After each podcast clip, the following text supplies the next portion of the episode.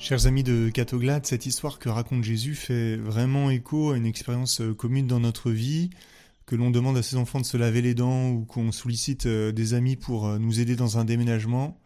Il n'est pas rare d'avoir la mauvaise surprise d'un oui qui n'est pas du tout suivi des faits, ou au contraire la bonne surprise d'un non qui s'amende et finalement qui, qui vient nous servir. Si bien que bon, le sens de cette parabole qu'on vient d'écouter est assez compréhensible, assez aisé. C'est les paroles, c'est bien, mais les actes, c'est mieux.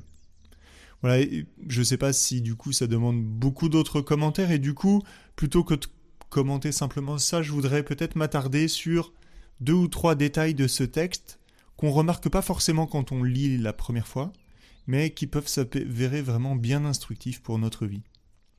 Le premier détail, c'est que ces deux fils ont quelque chose de différent dans leur réponse, mais ils ont quelque chose en commun. Et ce qu'ils ont en commun, c'est un appel commun. En fait, ils ont certainement un caractère très différent. L'un semble impulsif, là, celui qui dit non euh, de façon virulente. L'autre un peu plus fuyant, peut-être. Probablement que le père euh, connaît bien ces deux garçons et leur caractère. Et pourtant, pour tous les deux, il les appelle à une chose en commun, j'allais dire, c'est de venir aujourd'hui travailler à la vigne. Du coup, pour tous les deux, il leur fait confiance.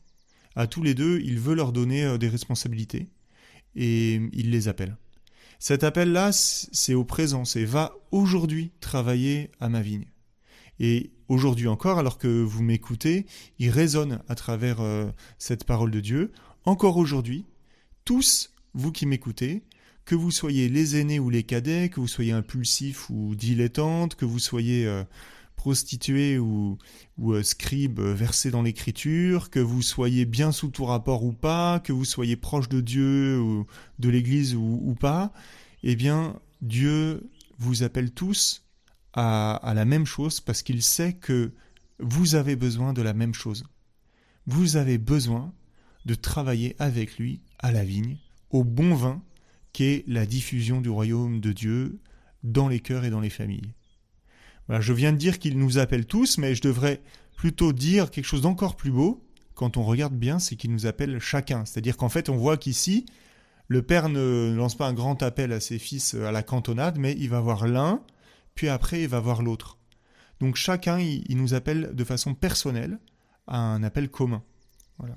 Et cet appel-là, il nous force pas, mais il nous il suscite notre liberté, il nous laisse la liberté de, de répondre. Et justement, ici, la différence entre les deux fils, elle n'est pas dans l'appel, qui est le même, mais elle est dans la réponse que chacun choisira de donner à cet appel. Voilà donc le premier détail, c'est-à-dire que nous avons un appel commun et que ce qui nous différencie, c'est la qualité de réponse que nous donnerons à cet appel. Le deuxième détail, c'est que Jésus ici n'encourage pas à dire non au commandement de Dieu. Voilà, moi j'ai déjà rencontré plusieurs personnes qui, parce qu'ils retiennent que Jésus dénonce l'hypocrisie des chefs euh, religieux, euh, se, sentent confortés dans leur idée euh, selon laquelle euh, c'est pas la peine d'observer les commandements de Dieu parce que tous ceux qui vont à l'église sont pires que nous. Voilà. Et mais quand on écoute attentivement euh, euh, cet enseignement de Jésus, eh bien, on est préservé de cette mauvaise euh, interprétation. On remarquera que Jésus n'encourage pas les gens à mépriser la loi de Dieu ou à se prostituer ou à voler comme les collecteurs d'impôts. Ici, si le premier fils est mis en valeur par Jésus, c'est pas parce qu'il a dit non.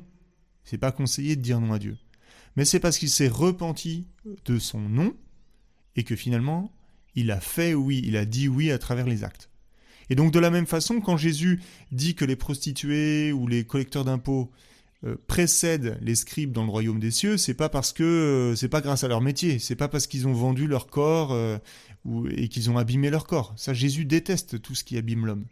Mais c'est parce que ces prostituées-là, elles ont été capables d'accueillir la miséricorde de Dieu. Elles se sont rendues disponibles à, et elles ont pris au sérieux l'appel de Dieu à changer de vie. Elles ont eu l'humilité de, de recevoir la force de transformation de Dieu, quoi. Pour le dire autrement, en fait, pour Jésus, le point où on en est dans notre vie droite, c'est important.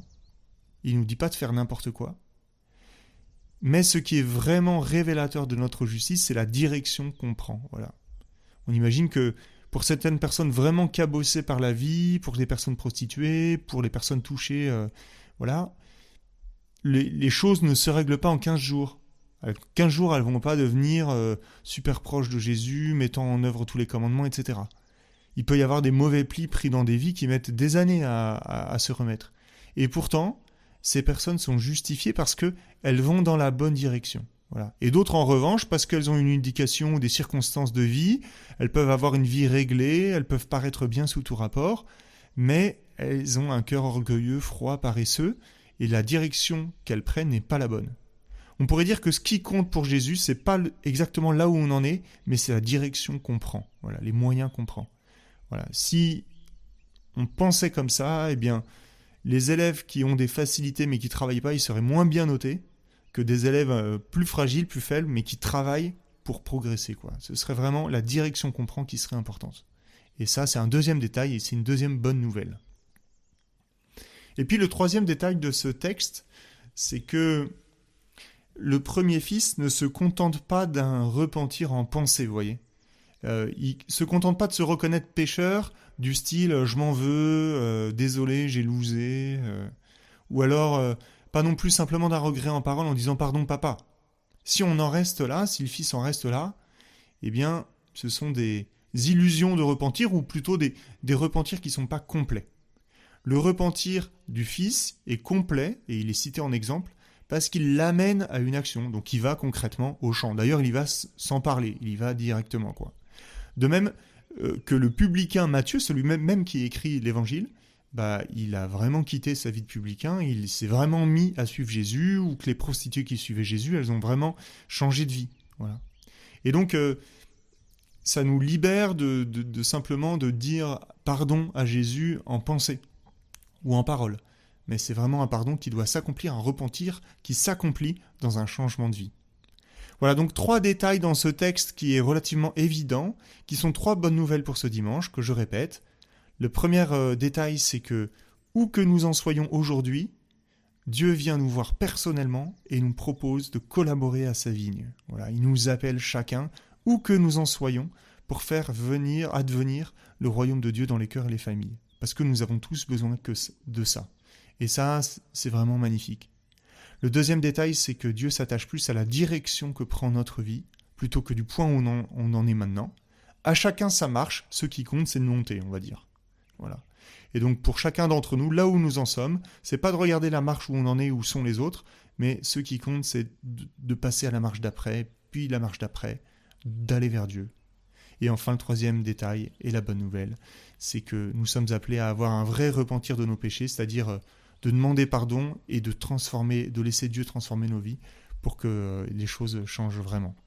Voilà, l'Eucharistie que euh, nous célébrons euh, ce dimanche est un lieu euh, qui nous donne la force de vivre ces trois bonnes nouvelles.